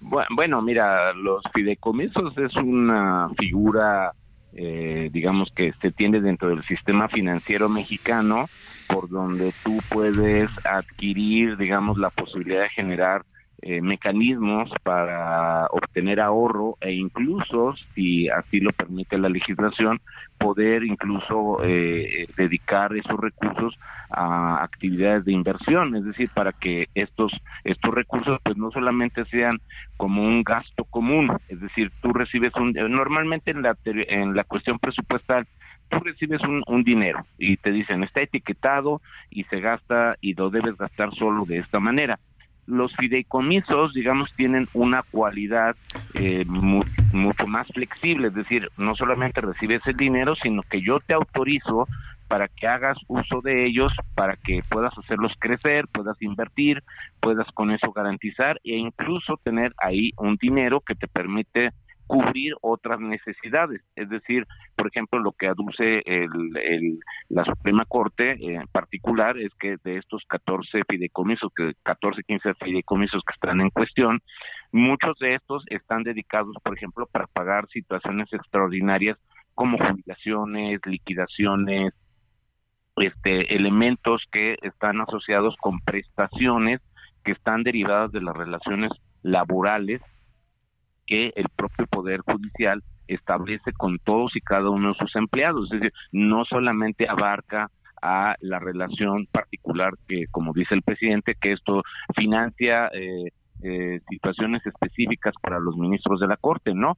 Eh, hay muchos usos y en todo caso todos estos eh, fideicomisos están bajo la supervisión del Consejo de la Judicatura Federal, es decir, están bajo la responsabilidad inicial de la ministra Norma eh, Piña, eh, que, que, es la presidenta del Consejo de la Judicatura Federal, pero evidentemente hay personas dentro del propio consejo que ella designa o que incluso están designados desde, desde tiempo atrás, que son los responsables de estar gestionando la administración de estos recursos y que se cumplan para los fines para los que formalmente se han, se han asignado. Entonces, concretamente, el presidente eh, dice que ahí se está haciendo un mal uso de, para de, esos dineros para los propósitos que formalmente están ahí señalados y dice que estos dineros se utilizan para otras situaciones. Es decir, es una teoría que el presidente ha venido generando no solamente con estos recursos, sino también, por ejemplo, desmanteló fideicomisos en, en, el extinto también eh, CONACID, o, o, bueno, CONACID sin H, en, en el ramo de la ciencia y tecnología, también se fue contra fideicomisos que tenía el Instituto Nacional Electoral, que en muchos casos eh, eh, eh, todos estos elementos pues son factores que permiten, insisto, pagar gastos médicos mayores como prestaciones que han adquirido los trabajadores en sus negociaciones laborales.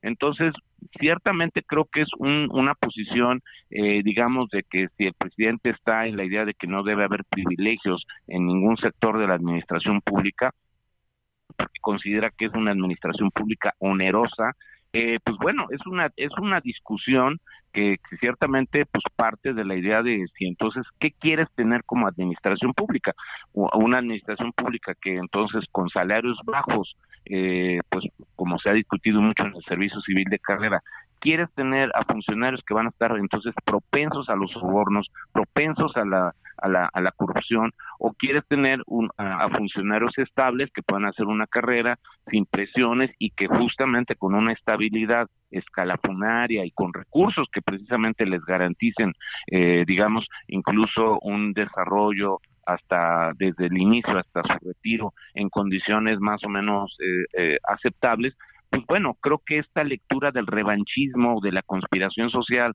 que, que a veces eh, se fragua en la mente del presidente, pues también es, una, es un subterfugio, es un pretexto pues, pues, simplemente para tratar de agarrar dinero de donde no, donde él presume que hay condiciones, es decir, es dinero eh, que, que ahí está y que dado que el presidente no ha generado mejores recursos, eh, capacidad de generación de riqueza, pues está tomando, rascando de la olla ahí donde encuentra los guardaditos, como él le llama, ¿no?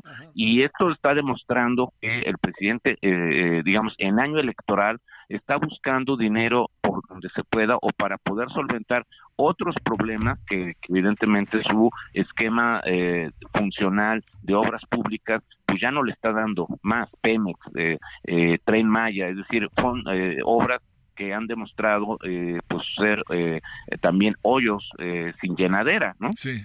Oye, pero en sentido estricto, ¿El dinero de los fideicomisos es efectivamente, te pregunto, Víctor Manuel, de los trabajadores de los aparatos de justicia?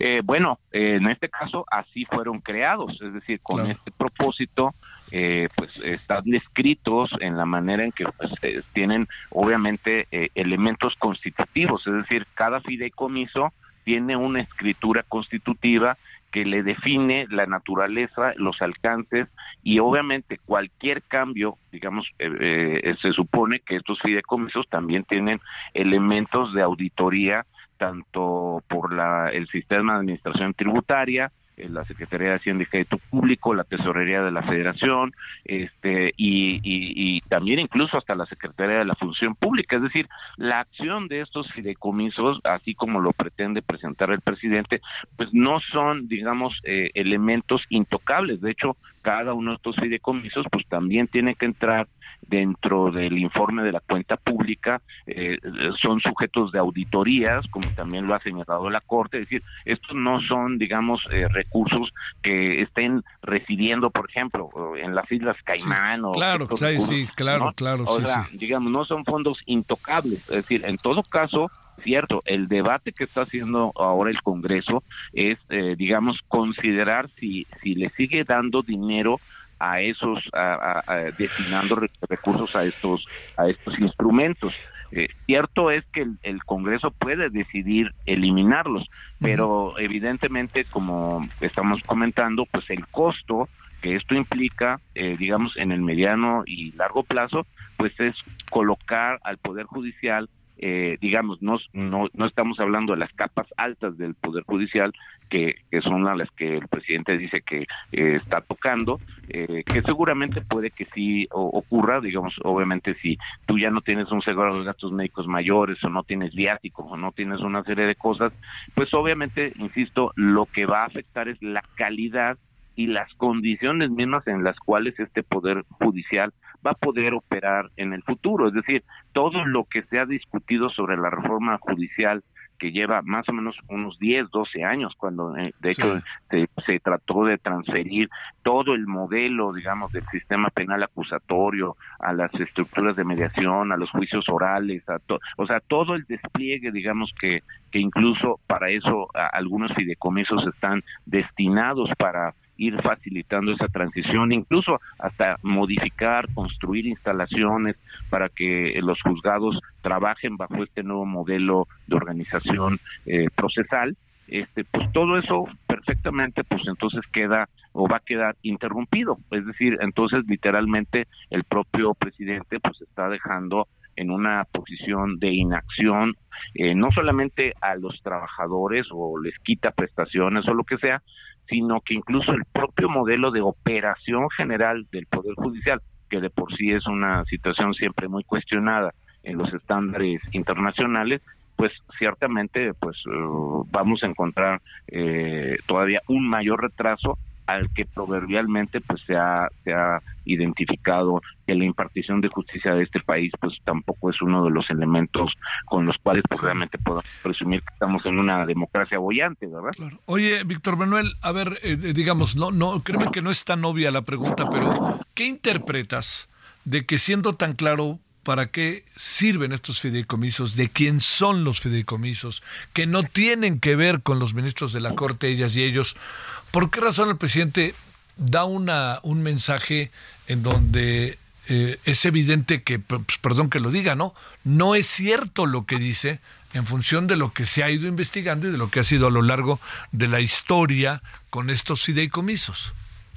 Eh, bueno, el problema con los fideicomisos, como cualquier otra estructura, como comentábamos hace un momento, o sea, digamos, fueron elementos con los cuales el propio Estado mexicano eh, fue, digamos, apalancando o fue generando condiciones primero para para ofrecer, digamos, eh, factores de garantía para que en un momento dado los recursos que una instancia, un, una estructura que yo creo, pues pueda tener mayor margen de maniobra, presupuestalmente hablando. Es decir, por eso como te comentaba, o sea, yo te doy un dinero, pero solamente puedes gastar el dinero de esta forma. Pero un, eh, un fideicomiso, por ejemplo, cuando tú incluso, para a lo mejor mejor entendimiento al, público, por ejemplo, si yo quiero garantizar que mi hijo o cualquier, eh, un hijo tuyo, etcétera, este puede ir a la escuela, eh, en, a la universidad en 20 años, entonces yo estoy facilitando de que del dinero que tú, yo te asigno, tú puedas incluso destinar dinero para el ahorro, para, o sea, yo puedo puedo retener, no te tengo que devolver a la tesorería dinero. Yo puedo incluso destinar este dinero para poder pagar otros servicios adicionales dentro de lo que ese presupuesto me permite. Por eso esos fideicomisos permiten contratar seguros de gastos médicos mayores, este eh, gastos de viaje, es decir, entonces yo incluso estoy ahorrando a ti, Estado mexicano, si yo estoy haciendo un buen uso de esto, yo te estoy ahorrando a ti eh, que ya no, incluso si yo estoy reinvirtiendo adecuadamente esto, este, en un determinado momento, este, pues yo puedo ser autosuficiente, ¿no? O sea, yo, yo hice crecer este fondo y por eso ahora la cantidad que tienen estos fideicomisos, 15 mil 100 millones de pesos, que evidentemente es dinero fresco, que es dinero obtenido de la gestión, la administración de estos elementos, pero que, como lo explica el Poder Judicial, todo este dinero yo lo tengo en condiciones de contingencia, es decir, no me lo estoy gastando en, así de un día para otro, o sea, este dinero fue acumulándose fue gracias a una buena gestión, a un, a un buen desarrollo de, de, cómo yo estoy colocando este dinero en inversiones, etcétera, aunque claro, hoy se entendería que eso también puede tener una parte, digamos, preocupante, porque si yo no hago un buen uso de esos dineros, pues es como si yo también igual me llevo el dinero de la tanda, ¿no? Este, y me desaparezco, ¿no? Y entonces, claro, eh, eh, eh, el presidente en su mentalidad extremadamente limitada, pues piensa que esto es como el dinero de las tandas, ¿no? que alguien nos va a defraudar y, o que se está llevando el dinero y se lo está malgastando en otras cosas, ¿no? Sí, sí, sí, ese. Oye, este, pues bueno, necesitan mayoría más uno pero para aprobarlo como parte del presupuesto, pero podríamos agregar otra cosa, ¿no, Víctor Manuel? Pues ahí nos vemos en los amparos y así serán, y a lo mejor son como... No, desde luego. Yo oye, a lo mejor son como 29 mil, ¿cuántos? Este, bueno, la gran cantidad de los que están integrando, los que son parte del fideicomiso, pues se van a acabar amparando, ¿no? Sí, porque además, evidentemente, pues los fideicomisos son también elementos que también pueden incluso, eh, otra, otra parte de los fideicomisos es considerar que, por ejemplo, tú te incorporas como trabajador y tú, por ejemplo, como una FORE, como un fondo de pensión, tú también estás concediendo a, o estás aportando un recurso para que incluso se haga una capitalización. Es decir, entonces el propio Poder Judicial también le está ofreciendo una prestación en algunos casos a los trabajadores para que tú inviertas en tu propio fondo de pensión. Es decir, entonces el Poder Judicial con eso está garantizando pensiones para sus propios trabajadores, es decir, o liquidaciones a sus propios trabajadores, es decir, o el gasto médico mayor para, para un trabajador que, que evidentemente pues puede estar en una situación de emergencia. Entonces, como se puede observar, e, estos, estos fideicomisos en muchos casos también son recursos que no solamente son del Estado, son recursos de los propios trabajadores este, que han aportado en algunos casos recursos para poder, eh, digamos, garantizar esto. Probablemente hay algunos que, que sí tienen una naturaleza mucho más específica de cobertura a los jueces, a los magistrados, pero hay otros que precisamente están para el grueso de los trabajadores y como bien acabas de indicar, pues estos trabajadores de manera natural van a decir, oye, pues me estás quitando mi dinero, o sea, un dinero que yo he aportado con mi trabajo legítimo, que se ha sumado al dinero del Estado mexicano y, y al buen uso o, no que, que, se ha hecho de esos fondos de inversión por parte de los funcionarios que el propio Poder Judicial designa como administradores de esos mismos fideicomisos. Entonces, eh, sí, realmente es un, es un elemento pues muy, muy, eh, digamos, eh, eh, muy pues muy complejo primero para explicarlo y, segundo, pues las implicaciones que esto tiene y que te digo que es lo que yo veo a mediano y largo plazo, pues es la afectación, digamos, de reducir, de, de someter al Poder Judicial, pues a esta idea, digamos, de, un, de una administración pública eh, aparentemente honesta, pobre, pero que por el otro lado, pues eh, implica condenarla a, una falta de evolución y una falta de posibilidades de desarrollo eh, eh, que pueda permitir un, tener en eh, un poder judicial más eficaz. Sí. Víctor Manuel, te mando un gran saludo y el agradecimiento que estuviste con nosotros. Muchas gracias. Como siempre, querido Javier, a tus órdenes. Gracias, Víctor Manuel Alarcón Holguín, doctor en ciencia política, profesor investigador de la Universidad Autónoma Metropolitana en su unidad eh, Iztapalapa. Vámonos contigo, Charbel Lucio, allá Michoacán. Han pasado cosas, cuéntanos. Así es, Javier, buenas noches. Te platico que eh, pobladores de las localidades de El Alcalde y Presa del Rosario, allá en el municipio de Apatzingán, reportaron ser víctimas de ataques con drones explosivos, esto durante la noche del miércoles. A través de grupos de WhatsApp y otras redes sociales, eh, los habitantes informaron que en los últimos minutos de ayer delincuentes sobrevolaron drones con material explosivo. Uno de estos artefactos indicaron fue detonado sobre la techumbre de una capilla donde se registraron únicamente daños materiales. Y bueno, ante el acecho de estos criminales, los lugareños eh, pidieron la intervención de las autoridades federales para resguardar a la población, pues el temor rápidamente se esparció. Ellos tuvieron que salir de sus viviendas de techo de lámina para refugiarse en casas de familiares, eh, vecinos o amigos eh, casas construidas con material resistente. Y bueno, apenas la semana pasada el gobierno de Michoacán eh, pues dio a conocer la detención de una célula delictiva conformada por ocho personas de origen colombiano que justamente se dedicaban a la fabricación de drones explosivos y quienes se encontraban al servicio del grupo criminal Los Viagras, el grupo al que eh, los pobladores señalan de haber perpetrado estos ataques de la noche de ayer. Ese es el reporte, Javier. Sale, te mando saludos, Charbel. Y ahora también ahí en Lázaro Cárdenas, eh, Patzingán, otra vez están poniéndose las cosas medio rudas. Gracias, Charbel. Seguimos pendientes. Gracias. Vámonos a la pausa, la última pausa. Eh, a ver, le cuento, el día, vamos a hablar después de la pausa del tema de los ejidatarios en Chiapas. A ver exactamente qué es lo que pasa, ¿no? O sea, secuestraron a 61, ahora se habla de que han liberado a, a 60, perdón, ahora se habla de que han liberado a 15 de los 60. ¿Qué fue lo que sucedió ahí? O sea, presuponíamos que algunas cosas ya no estaban pasando. Eso dijeron, ¿no? En Chiapas. Pausa. El referente informativo regresa luego de una pausa.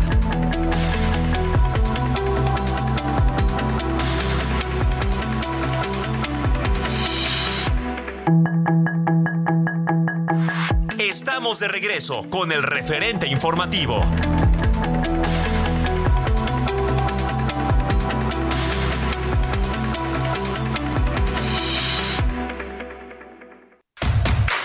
Tampico del 23 al 28 de octubre. Disfruta del mejor tenis del mundo en Tampico. Boletos desde 150 pesos. Más de 15 restaurantes, firmas de autógrafos, juegos infantiles y mucho más. Garra, pasión y entrega. Ven y disfruta con nosotros. Boletos en www.showbizticket.com.mx. Síguenos en redes sociales. La Organización de las Naciones Unidas estima que el número de desplazados por los bombardeos de Israel contra la franja de Gaza ascienden a más de 338 mil palestinos. Se estima que más de 105 mil desplazados internos se encuentren con familiares y vecinos u otras instalaciones, mientras que 14.837 se han refugiado en escuelas de la autoridad palestina. Las Fuerzas Armadas de Israel realizaron ataques contra los aeropuertos de las ciudades sirias de Damasco y Alepo. De acuerdo con el Ministerio de Transportes, la ofensiva israelí ha dañado las pistas de aterrizaje de ambos aeródromos, dejándolos temporalmente fuera de servicio.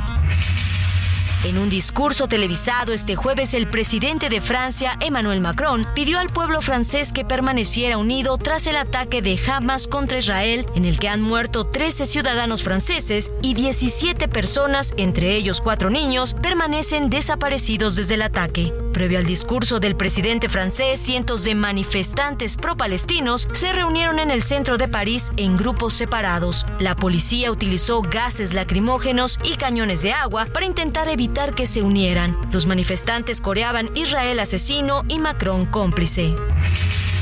En la India, cuatro personas murieron y otras 60 resultaron heridas por el descarrilamiento de un tren de pasajeros en el estado de Bihar. Hasta el momento se mantiene la búsqueda de sobrevivientes y cuerpos sin vida realizada por grupos de rescate.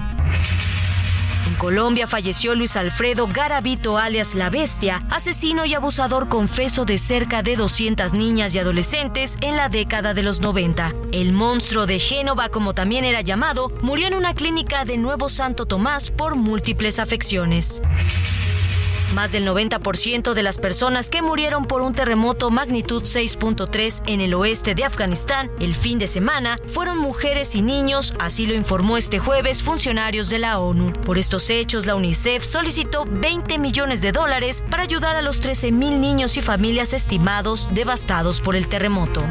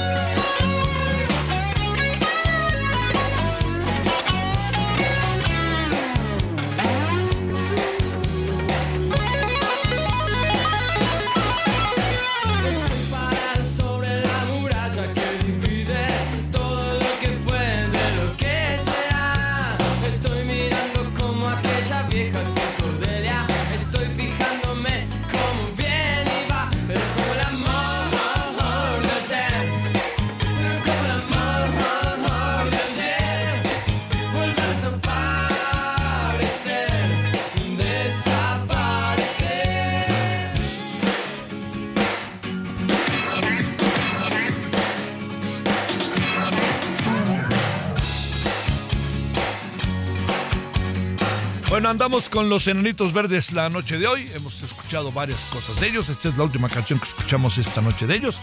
Ya a las 21 horas estamos ya en la televisión. Le cuento que estamos eh, escuchando esto que se llama la muy famosa muralla, la muralla verde. Eh, todo en recuerdo a Marciano Cantero. Este, buena banda, digan lo que digan. Este, Argentina. Lo que pasa es que le tocaron tocaron tiempos maravillosos, ¿no? Como el tiempo de Gustavo Charati, que pues bueno, él acaparó en buena medida la atención, pero surgieron a la par muchos otros grupos argentinos muy buenos. Bueno, ahí está la muralla verde y los enanitos verdes.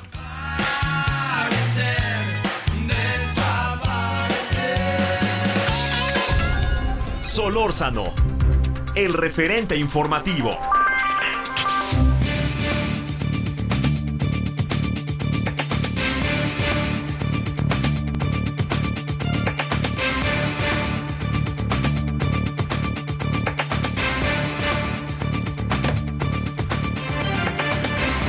Le agradecemos como siempre que tiene oportunidad de recibirnos al maestro Raúl Romero, sociólogo integrante del colectivo Llegó la hora de los pueblos. Maestro Raúl, ¿cómo has estado? Muy buenas noches. Muy buenas noches, Javier. Un saludo a ti y a todo tu auditorio. Muchas gracias por la llamada y por este espacio. Oye, sé que andas en el Zócalo, ¿no? ¿Qué, ¿En qué andas, eh? Raúl? Cuéntanos, ¿en qué, en qué movilización estás participando? Pues venimos concluyendo acá como cada 12 de octubre, desde hace ya varios años, los pueblos originarios de este país conmemoran los ah, eh, un aniversario más de la resistencia negra, indígena y popular. Además, hace 27 años se fundó el Congreso Nacional Indígena, eh, convocado por el Ejército Zapatista de Liberación Nacional, que ha servido como una casa de los pueblos, ellos mismos se dicen. Y cada año se movilizan justo eh, recordando las políticas de colonización y denunciando las nuevas políticas eh, neocoloniales, como ellos llaman, y en este caso en particular nos denuncian políticas o proyectos extractivos de corte neocolonial, como es el Tren Maya, el Corredor Interoceánico, que atentan contra sus territorios, que generan despojo, que atentan contra sus modos de vida, sus culturas, y en particular denuncian la violencia que se ha desatado en prácticamente todos los territorios de los pueblos originarios por parte del crimen organizado. Fíjate, el dato de hoy es tremendo. Solo en este sexenio, solo en este sexenio de 2019 a la fecha, se contabilizan 50 personas asesinadas y 6 personas desaparecidas, todas ellas pertenecientes a organizaciones que se articulan en el Congreso Nacional Indígena. 50 personas asesinadas, 6 personas desaparecidas. Guerrero, Michoacán, Chiapas, eh, Veracruz, Puebla. Desde luego el caso, uno de los casos más emblemáticos es el caso de Samir Flores, aquel eh, defensor del territorio que se oponía al proyecto integral Morelos, que unos días antes de su muerte acudió a un mitin y se confrontaron eh, con, consignas con el presidente de la República y el presidente los descalificó diciéndoles que para él no eran más que conservadores radicales de izquierda. Y tres días después, Samir Flores fue asesinado. oye, y en, oye, y en Morelos, ¿no, Raúl? Morelos, donde ahí está ese el singular gobernador, ¿no?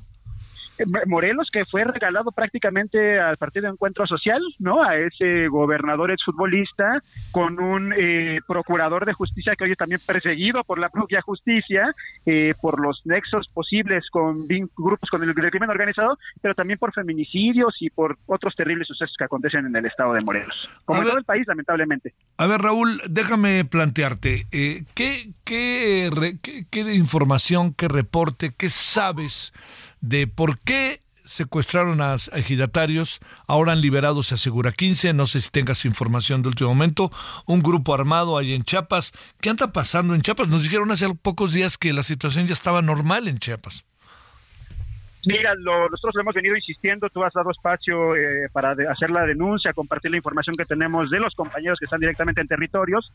Eh, lo que esperábamos, lamentablemente, al conflicto de los grupos del crimen organizado, al conflicto de los grupos paramilitares, a un problema tremendo de militarización y paramilitarización, a un problema eh, gravísimo que tiene que ver con la migración, se suma ahora un problema que tiene que ver con las disputas políticas rumbo al proceso electoral. Eh, eso es lo que está pasando precisamente en Altamirano, donde desde hace aproximadamente tres semanas eh, varios grupos, dos grupos han estado eh, reclamándose la titularidad del Consejo, del Consejo Municipal, y eh, bueno, lo que sabemos hasta ahora es justo el secuestro de 60 ejidatarios, 60 pobladores de Altamirano que regresaban de una reunión con el gobierno del estado y en su regreso fueron eh, secuestrados por un grupo eh, del crimen organizado, por un grupo paramilitar, para ser más precisos, que todo apunta podría tener vínculos con el Partido Verde Ecologista y en particular se denuncia a Roberto Pinto Canter como uno de los presuntos responsables. Eso es lo que tenemos, por lo menos en la información que nos han mandado desde allá y también otra que circula en los medios. Hay que recordar que muchas de las estructuras paramilitares que se formaron durante el PRI como parte de la guerra contra el STLN fueron heredadas al Partido Verde Ecologista, que es uno de los bastiones que tienen allá y que hoy eh, son alianza con el partido gobernante. Sí, oye, caray, caray. A ver, déjame plantearte algo, este Raúl.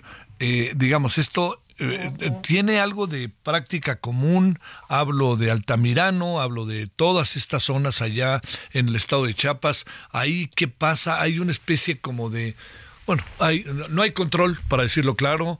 ¿Qué hace el gobierno del Estado? ¿Qué pasa en la zona, del municipio, etcétera, Raúl? Mira, Javier, justo en Chiapas eh, de los años 90 se documentó que se mantenía esta estructura de tipo colonial, donde caciques de la región formaban sus propias guardias blancas, formaban sus propios ejércitos, Incluso recordarás eh, en esta zona precisamente también de Altamirano, grupos de paramilitares que eh, ponían precio a las cabezas de los comandantes zapatistas, ¿no? Así se reunían esos grupos de caciques, ¿no? Y muchos de esos grupos eh, transitaron a un, de una estructura caciquil a una estructura de partido político, ¿no? Que es lo que te decía, pasaron eh, así tal cual, terratenientes con sus grupos armados, pasaron a ser candidatos a diputados, diputados, presidentes municipales, ¿no? Y esos, oye, incluso hasta candidatos a gobernadores, ¿no? Eh, esos grupos se mantienen como grupos de poder en la zona. El Estado, el gobierno, el Estado mexicano y el gobierno en Chiapas funcionan en particular mediante la articulación de esos grupos caciquiles con policías, guardias blancas, paramilitares, eh, que mantienen aterrorizada una parte de la población y que justo actúan en estos momentos para disputar el poder político, que significa para ellos no solo impunidad, sino también política pública, prebendas, proyectos sociales, muchísimo dinero se juega ahí, Javier. Sí, esa, esa es la otra. Oye, a ver, Raúl, este... Eh, sigue el problema de lucha entre equipos, entre los cárteles de la droga, ¿no?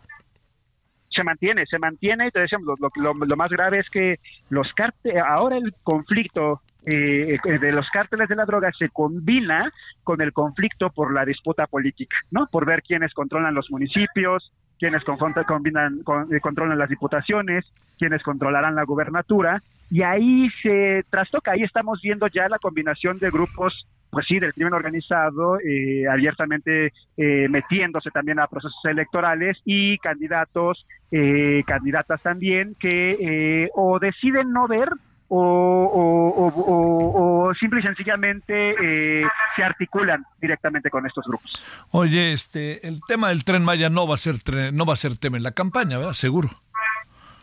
Parece que no, parece que, que, lo dan ya como un hecho, aunque se inaugura por partes y las partes todavía están ahí no funcionan bien y son más que, digamos, eh, anuncios mediáticos, lo que estamos viendo es que todavía en varios, en varias comunidades, no solo de Chiapas, también de Campeche, de Mérida, hay denuncias, hay amparos, eh, cada, incluso sabemos de pueblos que en un momento eh, se sintieron atraídos por la propuesta, por la promesa de desarrollo y que hoy eh, al ver lo que se está, se está haciendo directamente con el proyecto han decidido echarlo para atrás y han decidido no seguirlo apoyando y están manteniendo procesos eh, de resistencia, de defensa del territorio con el Tren Maya. No creemos que esté en la agenda mediática, en la agenda política de la próxima proceso electoral, pero los pueblos originales lo siguen poniendo ahí y siguen insistiendo en la devastación ecológica que significa ese proyecto. Sí, claro, claro. Oye, a ver, un, eh, dos asuntos finales. El primero,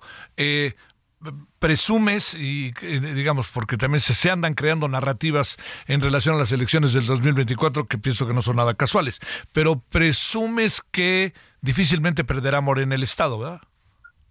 lo veo difícil, como lo veo difícil en todo el país. Todo el país Han conformado una estructura sólida basada justo además en el sureste, lo, que platicábamos no hace mucho, eh, Morena ha hecho del sureste del país su base territorial, así como el PRI tuvo el norte, el PAN tuvo el Bajío, eh, el PRD tuvo el sur centro, Morena ha hecho del sur sureste su base o está queriendo hacer el sur sureste su base eh, de, voto duro, ¿no? Eh, es menor eh, el peso político que tiene el Grupo Tabasco, las relaciones familiares que hay entre gobernados del gobierno de Chiapas, el gobierno de Tabasco, la Secretaría de Gobernación en el propio gobierno federal, eh, todavía en un pasado reciente.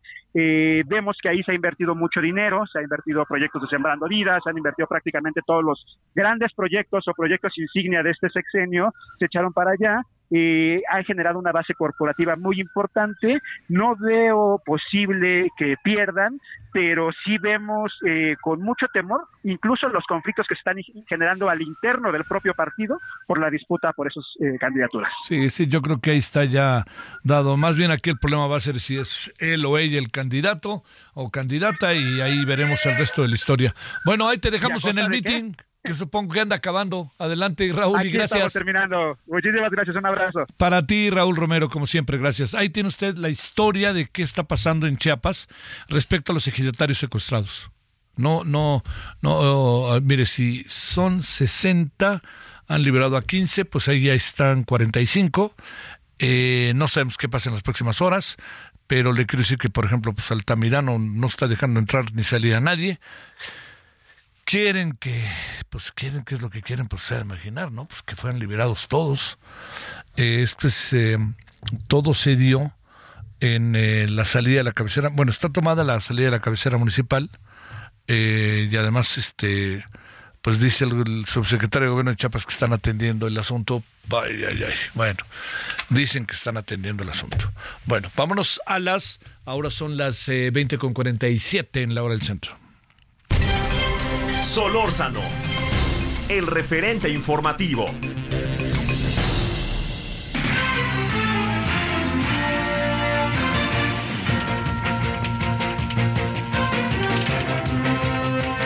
Iván Saldaña, ¿dónde andas? ¿Cómo estás? Javier, ¿qué tal? Amigos del auditorio, buenas noches. Siguiendo las actividades del presidente Andrés Manuel López Obrador, que hoy en su conferencia mañanera habló de diversos temas, entre ellos el presidente eh, López Obrador acusó que hay infiltrados conservadores en el mecanismo de esclarecimiento histórico de la Comisión para el Acceso a la Verdad de las violaciones graves cometidas eh, entre 1965 y 1990, es decir, la Guerra Sucia.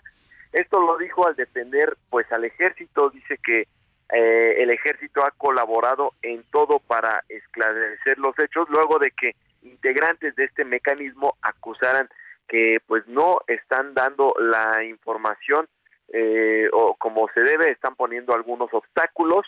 Eh, se le preguntó esto al presidente López Obrador, el presidente contestó que no hay trabas para brindarles información, contestó que a él lo obedecen, literalmente dijo, a mí me obedecen en referencia al ejército sí, y dijo que él ha dado la información de que pues toda sea la información eh, pública, bueno, más bien les entreguen toda la información a, esta, a los integrantes del mecanismo. Javier, también mm, comentarles rápidamente al auditorio que pues el presidente ha tenido encuentros con sus exsecretarios de Estado, con dos específicamente. Eh, primero, el día de ayer se le vio al secretario, a, bueno, al exsecretario Adán Augusto López Hernández, quien renunció a la Secretaría de Gobernación a la titularidad para pues ir a competir por la, en la contienda interna de Morena para ser el coordinador de la defensa de la 4T, es decir, el próximo candidato presidencial.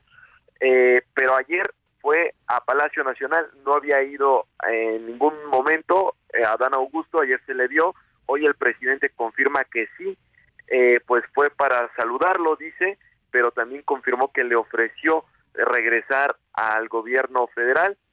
Sin embargo, eh, Adán Augusto le contestó que no. Eh, se refirió al presidente que tiene, pues ahorita un objetivo con temas partidistas de cara a las elecciones.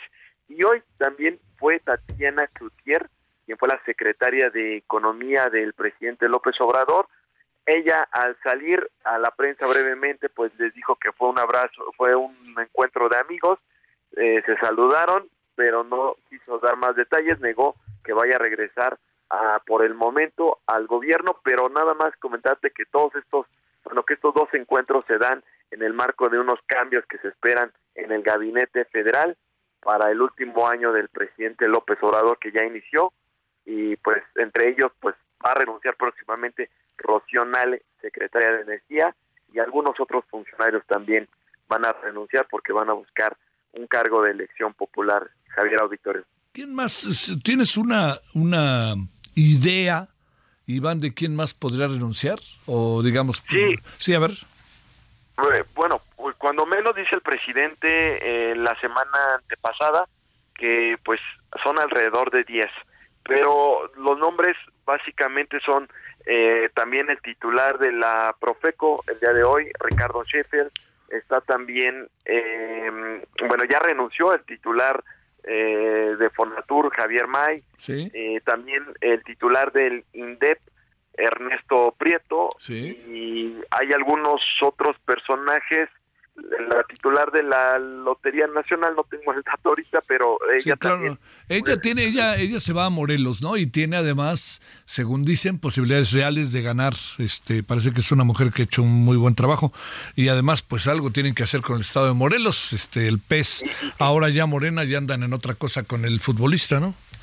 Y como lo dices también en Morelos, de hecho también otro de, lo, de las renuncias que se van a dar es el coordinador general de política y gobierno de la presidencia, Rabindranath Salazar, que él, de hecho, era subsecretario también en gobernación eh, y pues después se fue ahorita a este actual cargo. Él es uno de los personajes que también ya confirmaron se va va a renunciar, dice el presidente.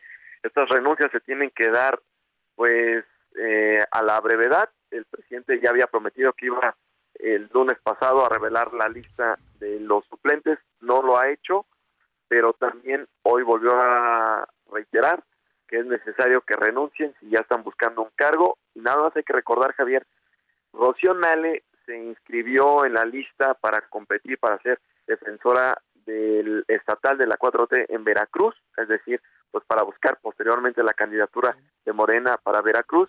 Y ella, eh, pues ese momento, pues ya se registró.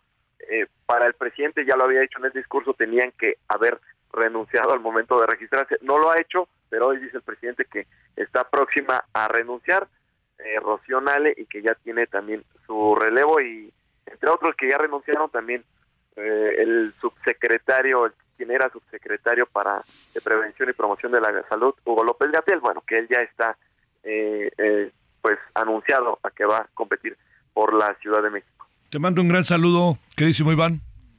Muy buena noche a todos. Muy en breve, José Ríos, vámonos contigo al Estado de México. ¿Qué traes el día de hoy?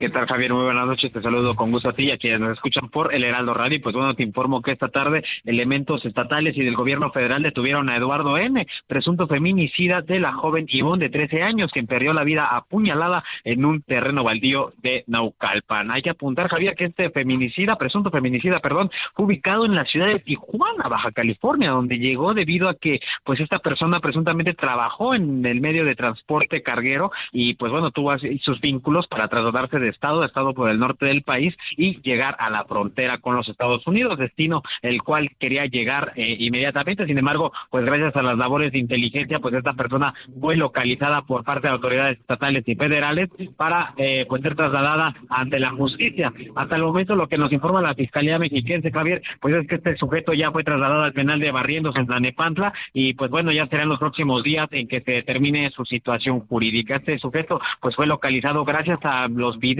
que vecinos compartieron sobre este digo este lamentable ataque en contra de la víctima y su amiga quien terminó lesionada ante esta situación y pues bueno, ahora vamos a estar a la espera de cuál será la, la resolución eh, judicial de este sujeto que pues bueno, intentaba llegar a los Estados Unidos y pues afortunadamente las autoridades pues pusieron Sale. manos encima para llegar con él. Ese es el informe, Javier. Gracias, José.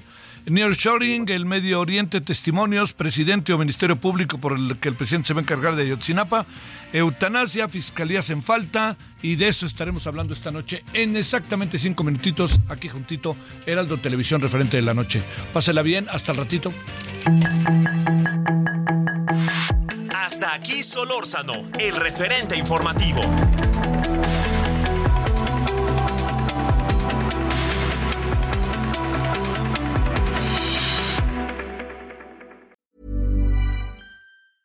Hey, it's Danny Pellegrino from Everything Iconic.